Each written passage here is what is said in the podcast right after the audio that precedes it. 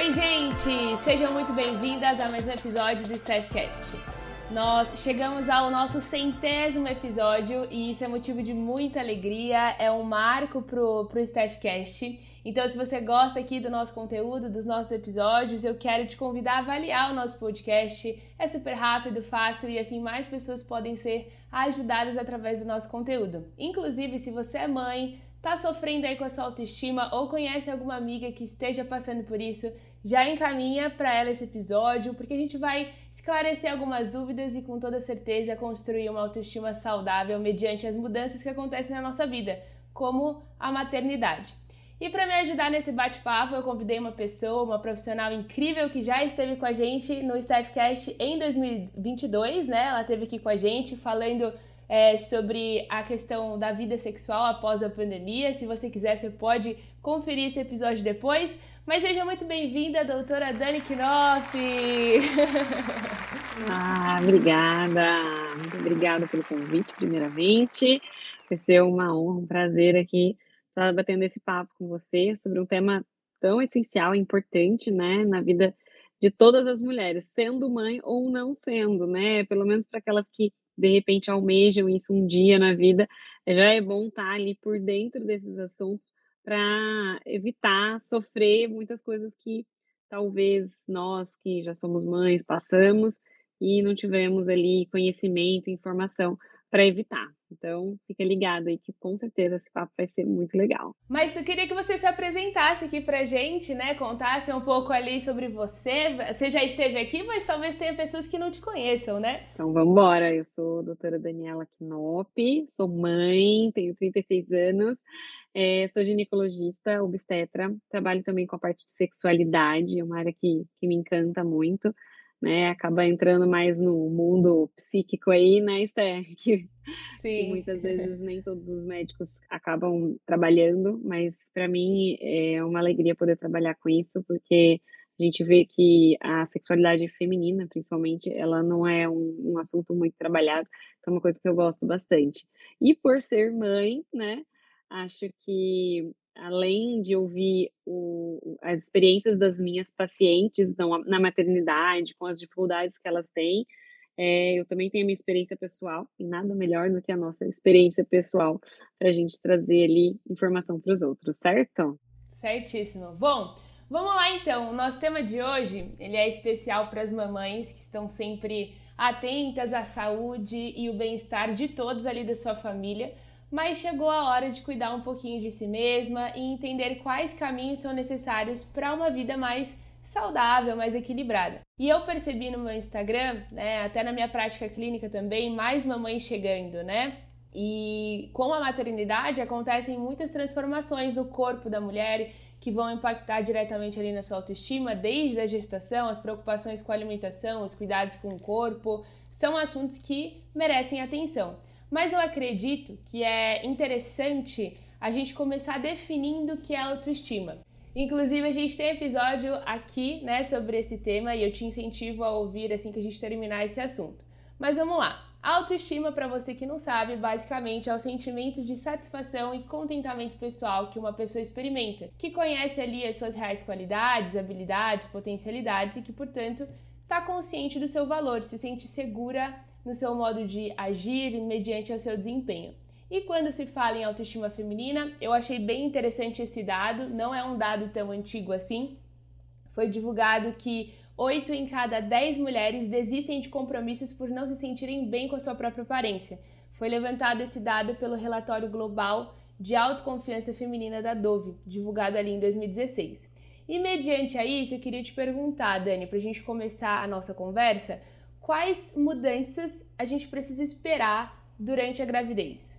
Bom, a gente tem um milhão de mudanças e, e a gente não pode só pensar nas mudanças é, físicas, né? As mudanças emocionais, elas vêm ali com um potencial muito grande. Afinal de contas, você, né, principalmente uma mãe de primeira viagem, que era você consigo mesmo e cuidando da sua vida, agora vai ser responsável por um novo ser, né? Então, a mulher, ela fica muito mais ansiosa, né? Ela tem muito medo, medo de tudo. Eu percebo isso nas minhas pacientes no consultório de pré-natal, que qualquer coisinha que elas sentem, né, as gestantes, elas já já têm medo de que estejam fazendo mal para o seu bebê, então não é tudo que elas querem comer e que elas têm medo de: "Ah, isso vai fazer mal para minha minha criança ou não". Então o medo ele o medo se torna presente ali no no no pré-natal, na gestação toda, e as mulheres ficam muito mais sensíveis, né. A gestante ela chora por qualquer coisa, ela tem ali os o o o fica muito mais nervosa, ela se abala com qualquer coisinha. Então a primeira mudança que a gente percebe é a mudança psicológica, claro que tem a ver com as mudanças hormonais que a gente tem durante toda a gestação. E a mudança, eh, física, que é a que a gente percebe, né, a gente vê no nosso dia a dia, que às vezes incomoda um pouquinho as mulheres. Então, temos aí ganho de peso? Com certeza. Afinal de contas, tem um novo serzinho, eh, crescendo dentro do útero dessas gestantes, dessas mulheres, não tem jeito da gente falar que ela não vai ganhar peso. Mas quando a gente fala em ganho de peso, a gente sempre tem que lembrar que o peso que essa mulher vai ganhar é o peso da né, do do bebê, da placenta, do líquido, e não necessariamente ela precisa ganhar gordura corporal, tá. Inchaço um pouco, aumento de volume sanguíneo aumenta, então vai aumentar esse peso. E o que eu percebo muitas vezes é que as mulheres, quando engravidam, né, tem esse mito que a mulher precisa comer por 2, que, né, ela ela pode tudo, e e muito pelo contrário, né, a gestante, eh, é a fase da vida da mulher que ela precisa se cuidar mais. Porque primeiro porque ela tá carregando ali o amor maior da vida dela no seu útero, e e segundo que é uma um período de que aumentam-se muitos riscos, né.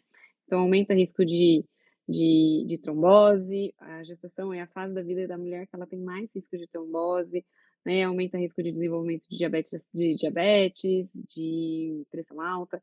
Então se a mulher ela se dá o luxo de "tudo eu posso", com certeza ela vai ter mudanças físicas, eh, e psíquicas também muito mais intensas, né. A gente sabe que o açúcar, eh, é um alimento pró-inflamatório, então ele enfraquece a qualidade da pele, o que pode gerar mais estrias ao longo da gestação, né. Por ser pró-inflamatório, ele também atrapalha na questão emocional, porque a pessoa que come muito consome muito açúcar, ela fica mais irritada, né, tem mais instabilidade emocional.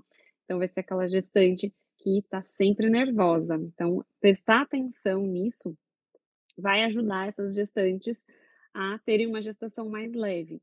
Se a gestante ela se cuida, né, ela tem uma alimentação balanceada, ela cuida do próprio corpo, né, ela faz uma terapia pra não se manter tão ansiosa, eh, com certeza é uma gestante que vai conseguir olhar com mais tranquilidade, mais calma e curtir a gestação, que é um momento tão maravilhoso e que traz muitos medos, mas que precisa ser curtido, né. Então, você ter ali um planejamento de cuidar bem do seu corpo durante a gestação vai reduzir os efeitos que o hormônio vai trazer pra você, né, que o próprio hormônio gestacional acaba trazendo, que seria ali, de repente, um aumento de edema, de inchaço, que a gestante acaba se sentindo, né, mais gorda, no caso. Mas se você não ganha muito peso durante a gestação de gordura corporal, com certeza vai ter menos impacto sobre a vida dela, né. E e aí, se ela engorda menos, ela tem menos estrias, se ela engorda menos, ela tem mais disposição, então, eh, não não nem tudo vai ser só pensando na no estético, né. "Ai, tá tá gorda ou tá magra", o estético a gente vê depois, mas a questão de saúde dessa gestante, com certeza. Então a gente percebe que o crescimento da barriga, ele é inevitável. Então, né, ter uma barrigona é inevitável, mas ela precisa mudar o corpo todo? Talvez sim, talvez não.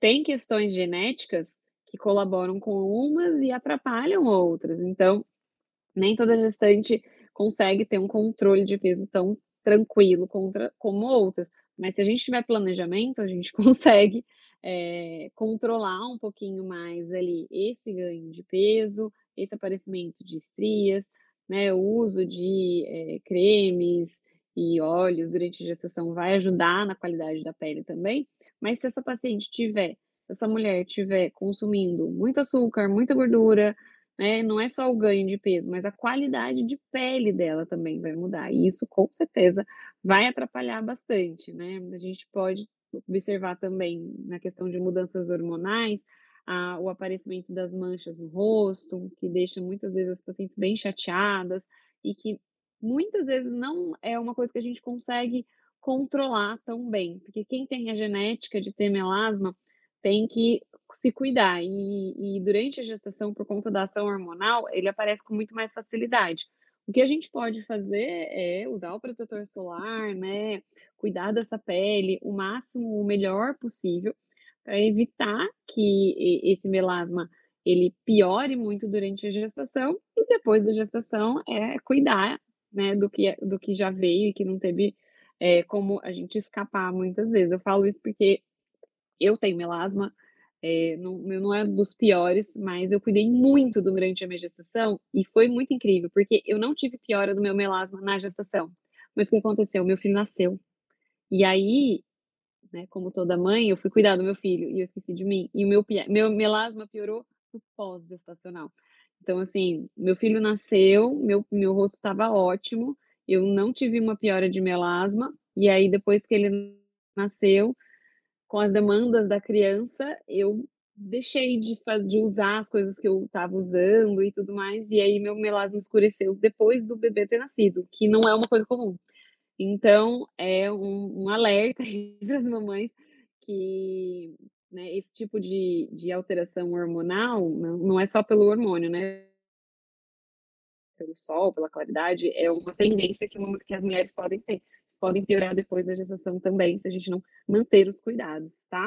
Principalmente nos primeiros 40 dias, que é quando a gente ainda tem hormônios gestacionais circulando. Interessante você falar isso, porque eu, eu tenho algumas amigas aí que estão grávidas agora, estão por perto, e a gente vê essa questão dos cuidados. É, existe até às vezes um mito de que ah, você não pode fazer exercício físico. Obviamente, tem uns cuidados, mas tem que ter. Você pode fazer exercício físico, seguir a sua vida ali normal, dependendo da sua gestação, né? Porque cada gestação e cada corpo é único, né? Com certeza. A atividade física na gestação, atualmente, é, ela é muito estimulada, né? Independente da idade gestacional que você esteja. Antigamente, o pessoal, ah, é só depois das 12 semanas. Hoje em dia, a gente sabe que isso não existe e que se você não tem nenhum risco gestacional, né? Você pode fazer, manter as suas atividades físicas que você já fazia e para as gestantes que nunca fizeram nada, começar uma atividade física de leve a moderada já no, no começo da gestação para manter ali esse corpo ativo, porque elas sofrem muito menos. É, eu, eu, sempre converso com as minhas pacientes e digo: você imagina, para a sua musculatura da lombar, das pernas, do joelho, que você vai aumentar ali 7, 10, 12, 15, 20 quilos às vezes, né? E, e se essa musculatura ela tá flácida, ela não tá tonificada, ela vai sofrer muito mais. E aí aquela gestante que chega para mim, né, com 25 semanas, nem tá com uma barriga enorme ainda, mas fala, nossa, minha, minha, minha coluna dói demais. E, e, na gestação a gente tem, né, é, poucas medicações que a gente usa com tranquilidade. E essa gestante acaba sofrendo muito mais. Então eu sempre gosto de deixar claro para a gestante, quanto mais ativa você se manter, mantiver durante a, a, gestação toda, mais tranquilo vai ser o final da sua gestação. Quando você vai ter demanda ali, desse, essa musculatura vai precisar ser forçada. É como uh, o início da academia, né? Se você começa a fazer academia aos pouquinhos e você vai aumentando as suas cargas, né? Agora, você pega um músculo que está todo flácido lá e de repente, em pouco tempo, porque a gestação só dura nove meses, você coloca uma carga enorme em cima dele, né? Então, é, a gente acaba sofrendo mais se a gente fica muito parada. E é sempre legal a gente lembrar que as primeiras 20 semanas de gestação é o momento que o bebê está se formando e não está crescendo. Então, em 20 semanas, o, o, o feto ele vai ganhar ali 500, 550 gramas. E nas últimas 20 semanas, ele ganha 3 quilos. Então, pensa que em 20 semanas você vai aumentar ali de peso corporal muito mais do que nas primeiras 20. E aí é nessa fase que a coluna sofre, né? Que os joelhos, a lombar. Então é importante que a gente sempre esteja ligada em não exagerar na dieta para não ganhar peso e manter atividade física para fortalecer essa musculatura, porque na hora que ela precisar ser forçada, ela já vai estar tá treinada, ela não vai estar tá flácida. Uhum. E como que a gente, depois que a criança nasce, né, como que a gente consegue retomar a autoestima depois do, do nascimento dos filhos? Ó, oh, Esther, essa é a parte mais difícil. Depois que o, que o filho nasce, é que os maiores desafios começam. Primeiro, porque psiquicamente a mulher muda completamente. A gente deixa de ser a mulher, a esposa, a namorada, a amante, e a gente passa a ser mãe. Essas mulheres continuam tendo que exercer todos esses outros papéis, mas eles se tornam totalmente secundários, principalmente nos primeiros seis meses da criança. Se for mãe de primeira viagem, isso ainda é um pouquinho pior. Nessa fase, os quilos da gestação, né, é, é, e o, o, corpo estranho que a gente habita, eles não incomodam tanto porque a gente está focada no bebê. Mas com o passar dos meses, dos anos, né, a criança passa a ter um pouquinho menos de demanda e aí a gente começa a olhar para a gente mesmo e a ficha vai caindo. Você fala, poxa vida, né? Eu era eu era uma mulher e agora de repente eu não me encontro mais em mim mesmo, porque a autoestima está destruída, né? E se você teve uma gestação que não se cuidou, que ganhou muito peso e que de repente mudou muito o seu corpo, você vai se sentir pior ainda. Mesmo as mulheres que se cuidam muito sentem essa diferença, porque como eu te falei, depois que a criança nasce, é, você pode ter, ter tomado todos os cuidados durante a gestação, né? Mas depois que a criança nasce, com certeza a gente vai voltar toda a nossa atenção para essa criança. E a gente esquece da gente, né? Eu esqueci de mim, eu esqueci do meu, do meu melasma. E quando ela se olha no espelho, ela não se encontra. E a gente muitas vezes não sabe por onde começar. Você fala, poxa vida, e agora, né? O que, eu vou fazer? E a primeira coisa que eu acho que a gente precisa fazer é olhar para nossa rotina e tentar organizar ela. Porque, principalmente para as mães que trabalham fora e tem que lidar com a casa, com o trabalho e principalmente com a criança, parece que não sobra tempo. E aí você fala, ah, eu não vou para academia porque eu não tenho tempo, eu tenho que cuidar do meu filho, eu tenho que fazer o serviço de casa. Se a gente não for gentil com a gente mesmo e não encontrar um momento para cuidar da gente mesmo, a gente não vai ter qualidade de cuidar de ninguém. Então, é muito importante a gente encontrar esse momento. E aí, de repente, começar das coisas mais básicas, obviamente, né? É, começar em melhorar a sua dieta, então procurar um, um momento para você conseguir fazer uma lista de alimentos, ou se você faz comida em casa, em mudar o cardápio da sua casa, você não vai estar só beneficiando você, você vai beneficiando toda a sua família, sem dúvidas. E procurar um momento para você começar uma atividade física, nem que seja só uma caminhada, tá? Não precisa de gastar dinheiro. Então, uma caminhada você precisa de um tênis, de uma roupa de academia, né, de, de, de ginástica, e sai para a rua e vai fazer a sua caminhada. É, a atividade física, ela libera endorfinas, que são hormônios que deixam a gente mais feliz, né? É um hormônio do prazer. Então, depois da atividade física, você vai se sentir mais é, relaxada, você vai se sentir mais motivada a começar. E aí, quando a gente começa a perceber que os primeiros, é, as primeiras diferenças, mesmo que sejam pequenas no nosso corpo, começam a aparecer, isso estimula muito mais, né? Então, na hora que você de repente foi colocar uma calça que você não colocava desde antes da gestação e ela começa a entrar, você vai perceber que Aí você vai ter mais estímulo. E aos pouquinhos a gente vai começando. Ninguém tem que começar do nada e ir para o crossfit e levantar caminha... roda de caminhão. Né? Mas também ficar, ficar com a bunda sentada na cadeira não vai fazer ninguém melhorar em nada. Se o problema, de repente, é, né, foram as manchas da gestação, né, se programar, marcar um dermatologista, para começar a tentar melhorar ou comprar uma make que tampe um pouquinho mais e ser gentil com a gente mesmo, essa é a palavra. É, meu Deus, eu preciso acordar e ter tempo de passar meu protetor solar e, e fazer um skincare. Não precisa ficar três horas fazendo skincare, mas sabe, lavar seu rosto com um sabonete apropriado, né? Passar um protetor solar com cor, que deixa a gente com uma carinha assim de, né, de saúde, passar um blush, eu gosto muito do blush, então é, faz diferença, porque a autoestima da mulher é muito importante em vários aspectos da vida. Eu gosto de falar que quando a gente acorda e tá se sentindo feia, a gente não tem vontade de fazer nada, a gente não tem vontade de levantar da cama. Mas quando a gente acorda e tem um tempinho pra passar uma maquiagem, passar um batom, colocar uma roupa que você se sente confortável, o seu dia flui com mais tranquilidade. Então não é nem só uma questão estética, muitas vezes é uma questão de saúde, né? Porque a autoestima da mulher, ela faz parte da saúde da mulher. Então, né, ir no salão de beleza não é só uma questão de estética, é também uma questão de saúde. Ponham isso para os seus maridos ouvirem, tá? Volta e coloca lá para eles ouvirem, porque é real, né? É muito real. Então, começar das coisas mais básicas. E a coisa mais básica que existe é organização de rotina. Eu senti isso quando é, eu voltei a trabalhar e eu depois o meu parto foi cesárea, então eu fiquei um tempo parada sem, sem fazer academia. E aí, depois que já acabou os 40 dias, você já tem a liberação do médico, você fala, ai, mas agora não dá tempo, eu tenho que cuidar do meu filho, né? E aí eu fiquei nessa preguiçinha, mas depois eu voltei para o trabalho e eu senti a necessidade mesmo física de, de me sentir mais disposta a voltar a fazer atividade física. E o momento que eu encontrei isso foi antes do meu filho acordar, antes do meu marido sair de casa para trabalhar. Então, eu, o momento que eu encontrei foi fazer academia às 6 horas da manhã. É gostoso acordar às 5 e meia? Não, é muito ruim.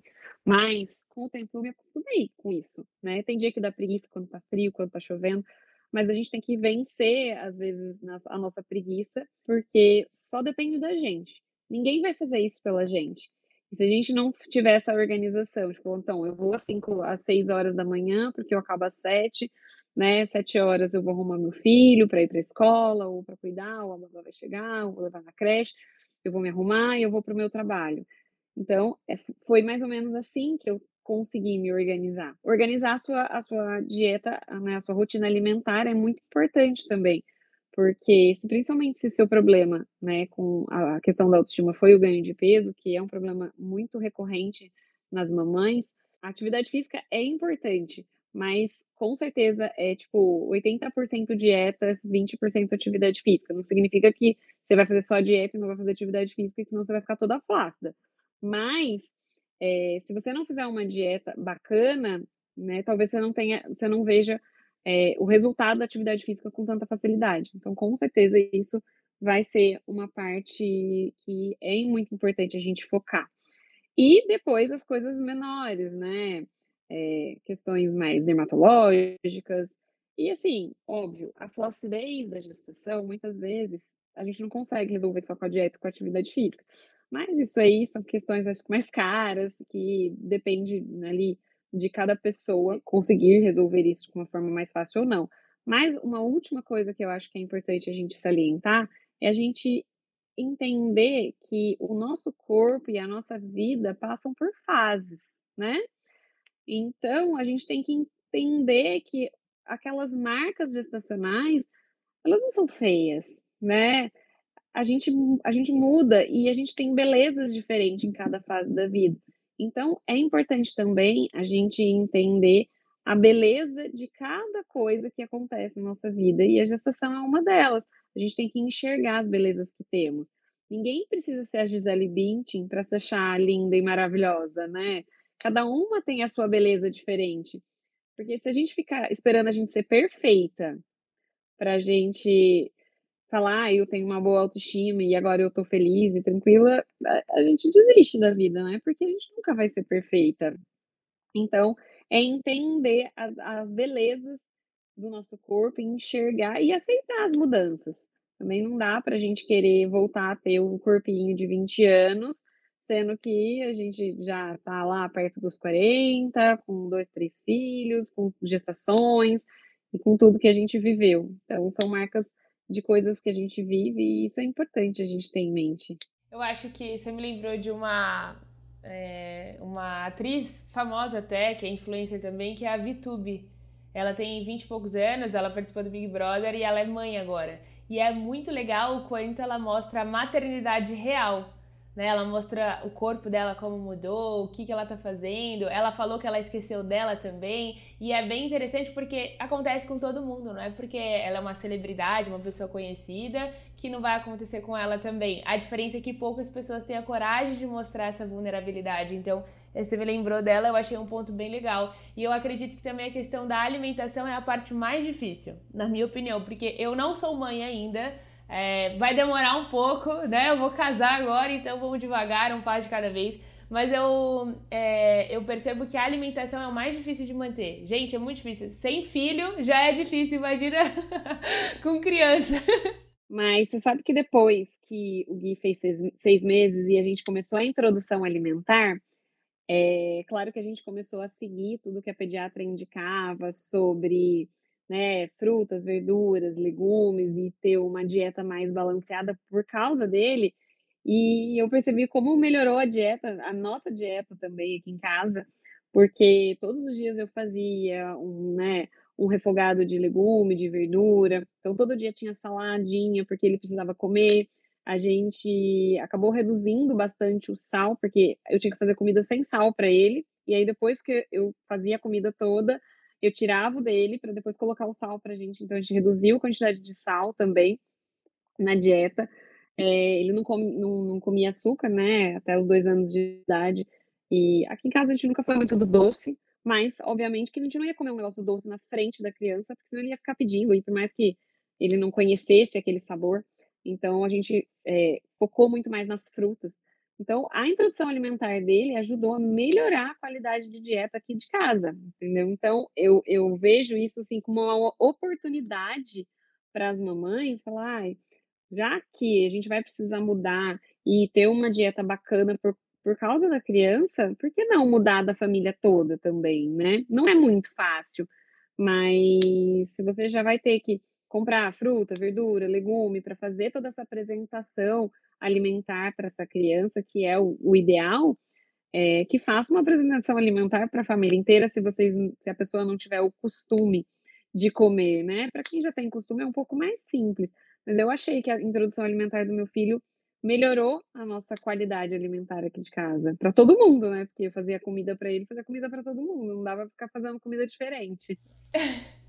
É muito bom. E eu, é, eu percebo que também, é, falando dessa questão de autoestima, tem muitas mães que acabam não perdendo só autoestima, mas, como você é médica e você vai explicar aqui pra gente, mas elas também perdem a questão da libido. Como que lida com isso? Porque é uma parte muito importante para a mulher. É, a libido é um desafio na maternidade. Então, o que eu né, sempre gosto de ressaltar, que no, o nosso desejo sexual, a nossa libido, ele é sustentado por oito pilares, mais ou menos. E a maternidade, ela estremece quase todos desses pilares. Então, o primeiro deles, né, o pilar do relacionamento, que quando a gente vira mãe, a gente esquece da namorada, mãe de esposa, e a gente se torna mãe em todos os aspectos. E quanto mais demanda essa criança vai ter, né, é, menos tempo você vai passar com seu parceiro, menos tempo vocês vão ter para se conectar. Então, muitas vezes as mamães é, se desconectam dos parceiros, porque intimidade é diferente de conexão. Né? Uma família, quanto mais tempo a gente tem com um parceiro, mais intimidade a gente tem com ele. Mas a conexão ela, ela começa, ela aumenta quando a gente está ali no começo do relacionamento, a gente está se conhecendo. Depois de um certo tempo, ela, ela tem um platô, ela se estabiliza. E quando a relação ela já tem muito tempo, né? Ou quando a gente tem momentos como a maternidade, a gente tem, uma queda de conexão. Porque a conexão ela depende de vocês conversarem, falarem sobre vocês, né? Falar sobre o casal, sobre o relacionamento, sobre a relação sexual, sobre tudo isso. E muitas vezes com uma criança pequena, a gente não tem tempo nem vontade de falar, né? De se conectar, de ter tempo para o casal. Então, é, é, tão importante namorar ninguém dá valor para isso. É, parece que depois que a gente tem um tempo de relacionamento, a gente pula o namorar e, e passa para a relação sexual de uma vez por todas. E isso é o grande erro dos, do, da maior parte dos casais.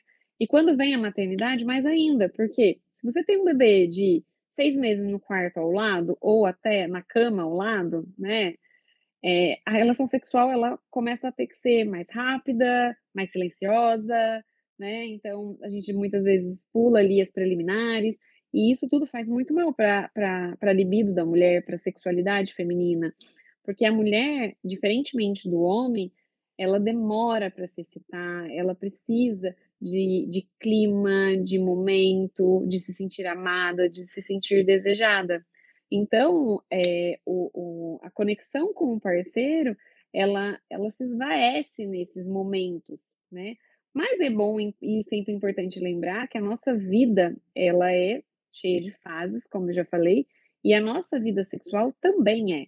Então, a maternidade, né, de crianças, né, com, com crianças até seis meses, um ano, é uma fase de baixa sexual, que não precisa ser eterno, né? É só uma fase e que precisa melhorar. E aí depende da gente. Né? Lembrar que outro é, pilar importante é justamente o que a gente está discutindo isso, que é a autoestima. Então, a mulher que está se sentindo feia, que está com vergonha do próprio, próprio corpo, é aquela mulher que vai que, querer ter relação sexual só no escuro, né? Não vai querer desfilar de calcinha na frente do marido, né? Que não se sente atraente, ela se olha no espelho nua e ela não gosta do que ela vê. Então, se você não gosta do que você vê, você também não vai querer que a outra pessoa veja, porque você vai imaginar que ela vai ver todos os defeitos que você vê, mesmo que para o seu parceiro seja totalmente insignificante, né? Mas para você faz toda a diferença. Então, é, vou...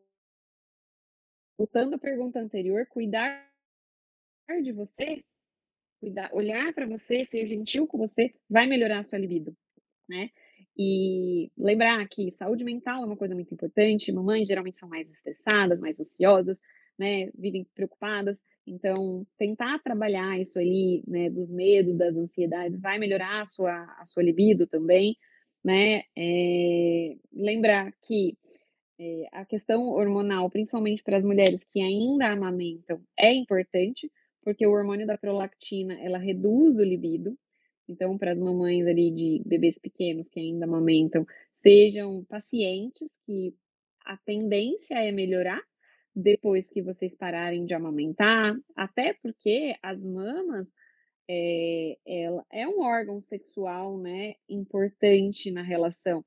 E enquanto a gente amamenta, a mama ela deixa de ser um órgão sexual para ser um órgão da criança, né? Acaba que é, ela para de fazer parte ali daquele momento importante. Então, para muitas mulheres que têm muita sensibilidade nas mamas e que isso, o estímulo mamário é importante, já traz ali um prejuízo para essa para essa mulher. Então, ter paciência nesse aspecto, né, nesse começo e principalmente na amamentação é importante. E lembrar da fase, né? Vai ter uma fase de baixa e depende de nós buscar que essa fase passe. É, eu acho que a conexão com, com os parceiros é a parte mais importante, né? E a partir do momento que você conseguir, se você tiver uma rede de apoio, melhor ainda, ter um momento a sós, a dois com o parceiro, para vocês terem é, um namoro e uma relação sexual plena, né? Sem precisar ficar ali preocupada com a criança que vai chorar do lado ou que vai acordar e vai flagrar vocês dois ali, né?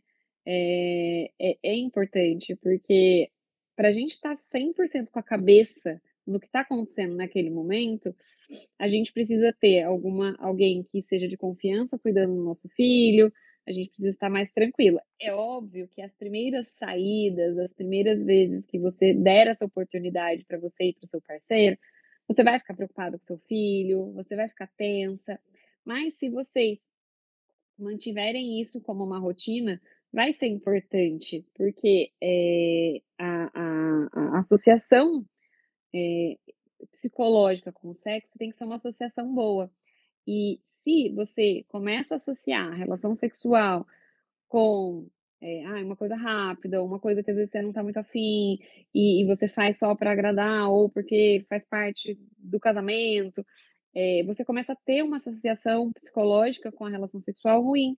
E aí você não vai ter libido nunca, porque ninguém quer fazer uma coisa que é chato, né? Ninguém quer fazer uma coisa que dói, se você sente dor na relação, se você teve algum desconforto, né, é, na relação sexual que esteja relacionado com o parto ou com a falta de, de libido, de lubrificação.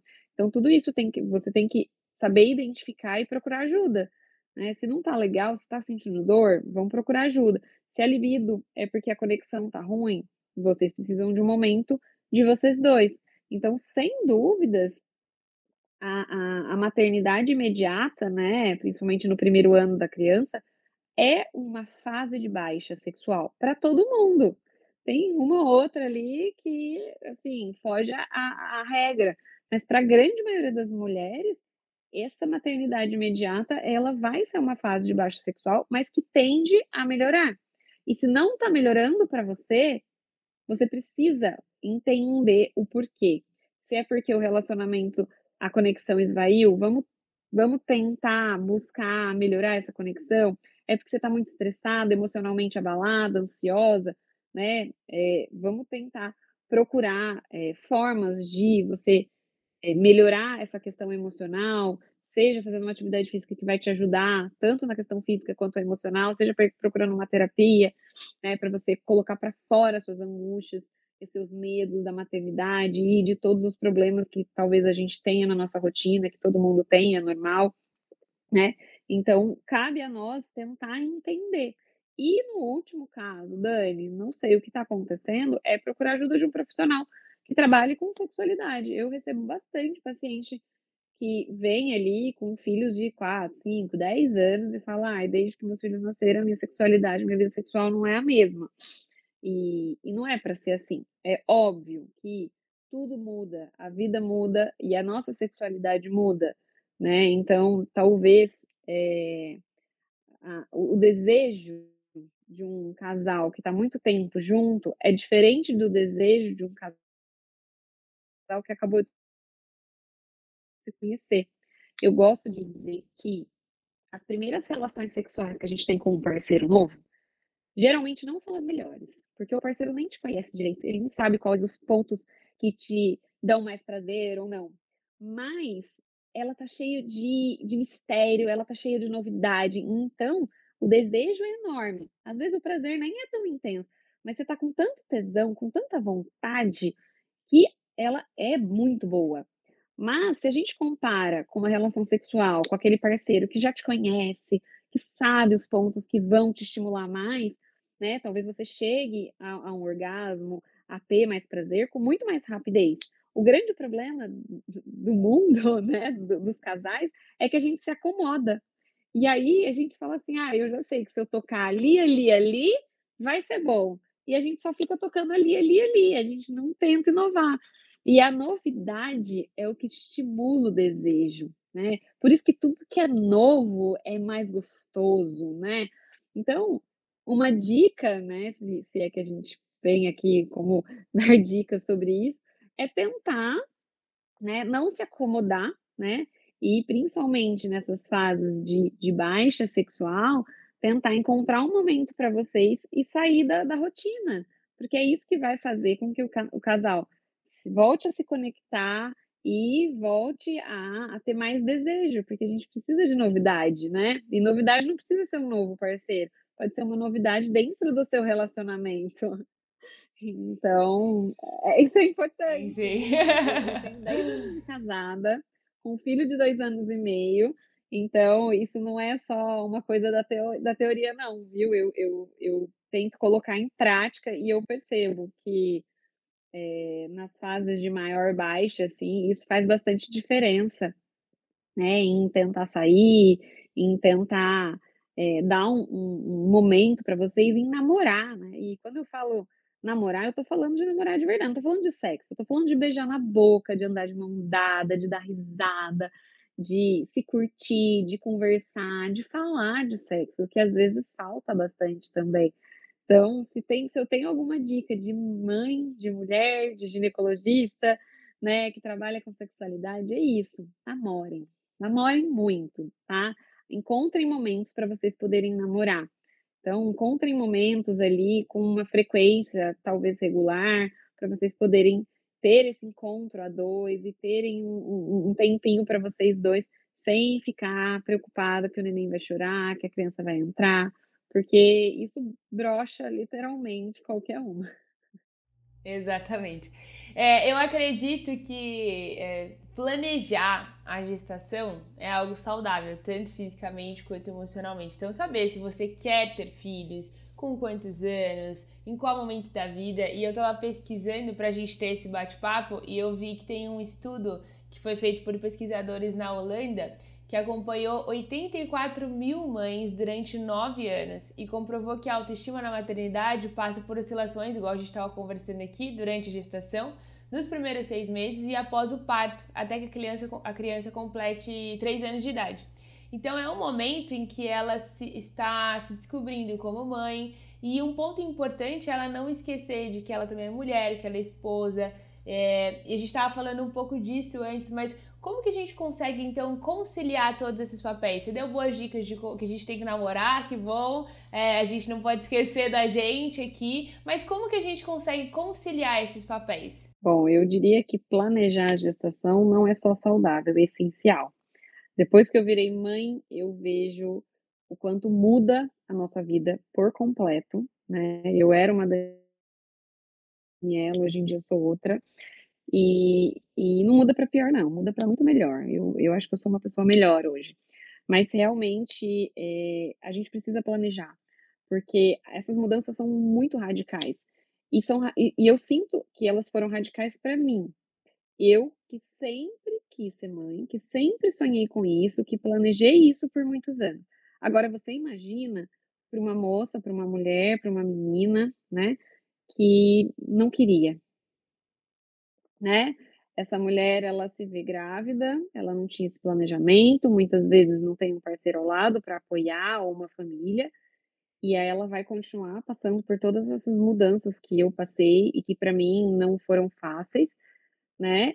E olha que eu tinha todo o apoio. Então, mais ainda importante o planejamento, né? É, e se você não quer, ou se você tem dúvida, tenha certeza antes porque isso vai ser essencial. É, porque depois conciliar todos os papéis, se a gente quer, se a gente planejou, é muito mais simples. Não que seja fácil, mas é mais simples. Né? E voltando à mesma coisa que eu já falei, acho que umas três vezes hoje, é tudo uma questão de organização, né? Então, vou te dar um exemplo aqui de, da minha casa.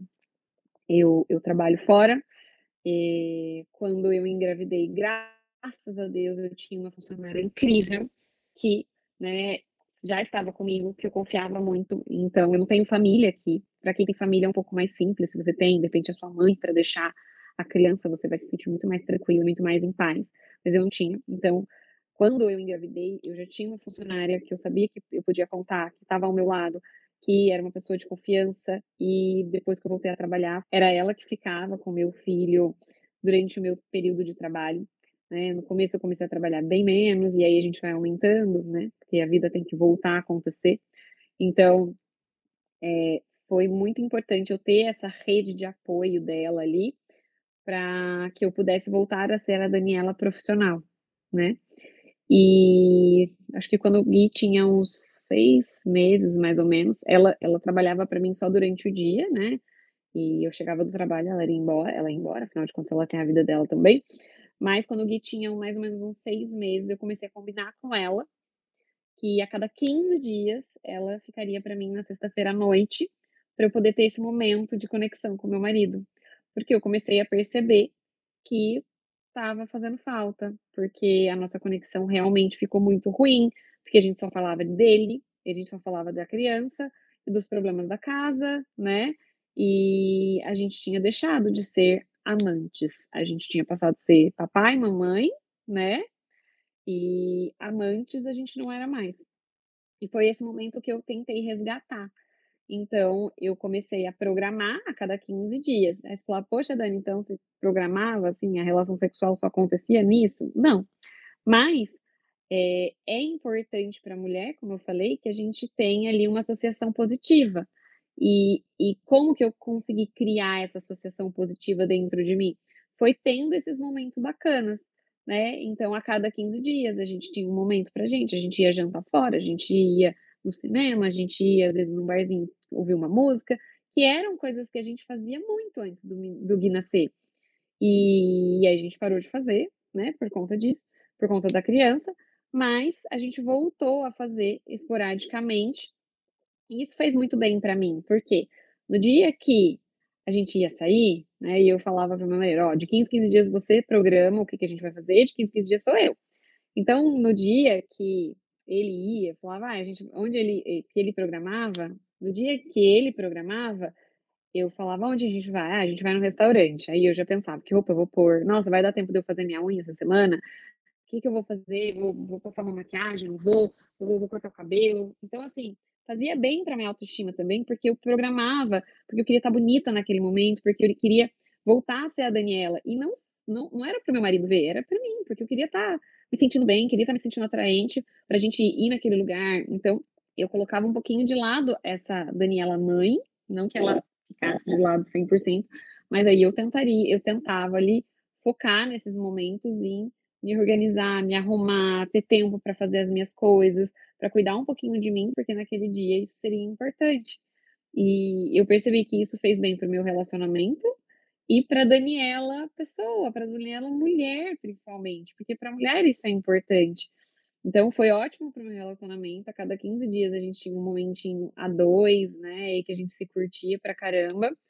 E, e depois, e ainda ajudava a minha autoestima, porque era um momento que eu sabia que eu ia querer estar tá me sentindo bonita.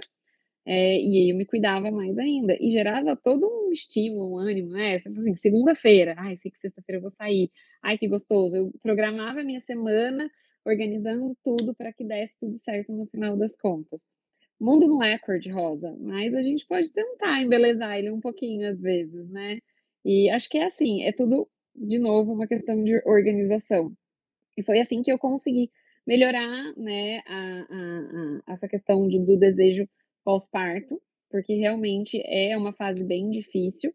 E, e conciliar ali, primeiro, a minha profissão, tendo uma rede de apoio que me ajudasse, né? Agora, o Gui, atualmente, ele já tem dois anos e oito meses, ele fica na escolinha, quase que o dia todo. Quando eu né, tenho tempo, eu busco ele na escola mais cedo, e aí tem o meu momentinho com ele ali um pouco antes, mas é, na época eu não tinha, ele era um bebê, eu não, coloquei ele na creche, e aí eu tinha essa pessoa que me ajudava nesse aspecto, para eu voltar a conciliar minha parte profissional. Esse momento, essa questão do relacionamento, de ser a namorada, a amante, né? Eu comecei fazendo esses momentinhos a sós a cada 15 dias, agora que ele já dorme a noite toda, que ele fica no quartinho dele, acaba facilitando muito mais isso, mas no começo é realmente muito difícil. Então a gente consegue sim é, organizar e a parte da, do meu cuidado de autoestima de mulher é, é o que eu falei, eu acordo 5 e meia da manhã, tô na academia 6. É bom? Não é? Parabéns! Parabéns! Olha, admiro que acorda às 5 da manhã. Eu acordo 5 e meia para ir na academia às 6 porque é o momento que eu tenho, né? Porque 7 horas eu já tenho que estar em casa cuidando dele, porque ele entra na escola às 8, eu entro no trabalho às 8.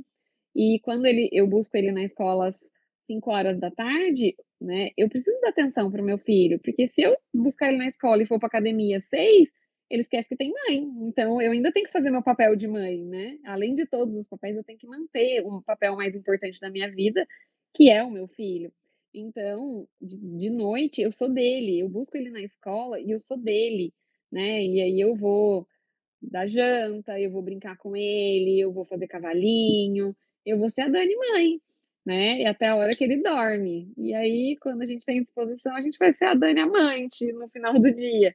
É todos os dias que isso acontece? Muitas vezes não. Mas a gente vai fazendo o que dá. E o mais importante é a gente ser gentil com a gente, de entender nossas limitações, que nem sempre a gente, a gente vai dar conta de tudo.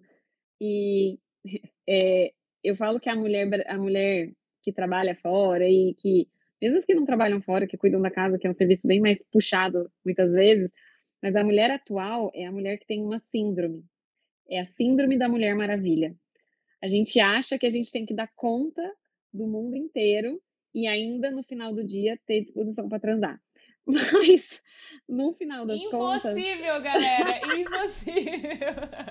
no final das contas, eu falo que cada dia a gente pode abdicar de uma coisa. Então, ai, talvez, né, hoje eu não fui o melhor que eu podia, de repente, no meu trabalho, e hoje eu não fui o melhor que eu podia ali no meu, no, com o meu filho, e aí no final do dia eu tenho um pouco mais de disposição para dar atenção para o meu marido, entendi que meu marido eu não vou dar mais atenção para ele porque eu vou focar em outras coisas. Então, a gente tem que ser gentil a ponto de entender que nem todos os dias a gente vai conseguir resolver o mundo e tudo bem. A gente faz o que a gente pode e tudo bem. O nosso 100% não é igual todos os dias, né? E eu me lembrei do livro, tem um livro que eu li, que eu, eu recomendo muito a leitura, inclusive, chama-se Apaixone-se por Si Mesmo. E o autor, ele explica a importância do amor próprio. O livro tem uma proposta que evidencia como ter mais coragem e resiliência para a gente enfrentar os embates da vida cotidiana. E algumas definições que ele aponta como alicerce da autoestima é primeiramente o autoconhecimento, é a chave, né? Tudo uh, o que refere-se a nós mesmos, o que a gente pensa sobre nós, a autoimagem que a gente falou bastante aqui, que é tudo que a gente pensa sobre a nossa aparência física, a nossa apresentação para as pessoas, para nós mesmos, a autonomia, que é a dependência emocional e não depender é, da opinião dos outros, mas você ser independente delas. A responsabilidade, né, que é assumir a responsabilidade pelos próprios atos, as escolhas sem culpar os outros. O compromisso, que é a capacidade de comprom se comprometer com você mesma e com seus próprios objetivos, igual você que vai 5 horas da manhã para academia. Às 6, eu acordo às 5. É, e a assertividade, né? Que é expressar as ideias, desejos e opiniões de forma clara e direta, sem agredir ou desrespeitar os outros. Então, a gente, eu recomendo realmente a leitura, principalmente você que é mãe, que está passando por dificuldades na sua vida, você que ouviu esse episódio, se identificou com várias situações aqui que a gente trouxe, mas é, eu acredito que é muito importante nós organizarmos todas essas linhas da nossa vida para a gente construir todos os dias a nossa autoestima saudável. E para a gente finalizar esse episódio, esse bate-papo, eu aprendi muito aqui hoje, amei a nossa conversa. Eu gostaria, você gostaria de compartilhar alguma dica aplicável para o dia a dia das mamães aí que nos ouvem, alguma outra dica, alguma mensagem final que você deseja compartilhar aqui com a gente? Acho que eu dei algumas dicas ao longo das coisas que eu fui falando, né? Mas acho que a primeira delas é organize a sua rotina sendo gentil com você, tirando um momentinho para para você cuidar de você ou muitas vezes para não fazer nada. Gente, é maravilhoso não fazer nada. E, e assim, depois que a gente tem filho, isso não existe mais. Então, se você tiver essa oportunidade de ter um tempo e falar, não, vou tirar essa uma horinha para eu não fazer nada, para eu, sei lá, assistir sessão da tarde, para eu ler um livro, para eu deitar na minha cama e pensar na vida, é importante, porque acho que disso depende também a nossa saúde mental, né? E tá sempre ali tendo que resolver uma coisa ou outra na correria, é, acaba cansando a, a mulher. Então, se você puder, né, organizar a sua rotina e ter momentos para cuidar de você, é, a ponto de e ter um momento para fazer nada também, eu recomendo. Fazer nada é bom às vezes. muito bom. Dani, muito obrigada pelo bate-papo de hoje. Obrigada por ter aceito o nosso convite mais uma vez. Com toda certeza, queremos você de novo aqui. Espero que não um ano depois, né? Um ano e meio depois, praticamente. A gente pode marcar antes mas muito obrigada de verdade pela sua participação, obrigada por ter aceitado e por ter nos ajudado, esclarecido dúvidas aqui das mamães. Eu espero que você que nos ouve tenha gostado desse bate-papo, dessa conversa. E se você conhece alguma mãe também, já compartilha com ela. Aqui embaixo na descrição desse episódio vai estar as nossas redes sociais, as redes sociais da Dani, se você quiser acompanhar, tem conteúdos lá relacionado à sexualidade, maternidade e com certeza vai ser benéfico para você que é mamãe e nos ouve, tá? Dani, muito obrigada, viu? Imagina, obrigada a você pelo convite, é sempre um prazer. E querendo me chamar de novo, estarei aqui. A gente vai se organizando nos horários, aos trancos mas dá certo. Então, é só chamar, que é sempre um prazer é, contribuir, né, e ajudar outras mamães ali com questões que a gente, que eu já vivi, né, e se eu puder ajudar vocês terem uma vida mais leve, mais saudável, mais tranquila, com certeza esse é meu papel, tanto como mulher, como ginecologista, então fico à disposição também, se vocês precisarem de mim, nas redes sociais aí tem, ela vai deixar meu contato do consultório, precisando, eu estou sempre à disposição. Grande beijo. Muito obrigada, gente. Até o próximo episódio com mais StaffCast. Um beijo!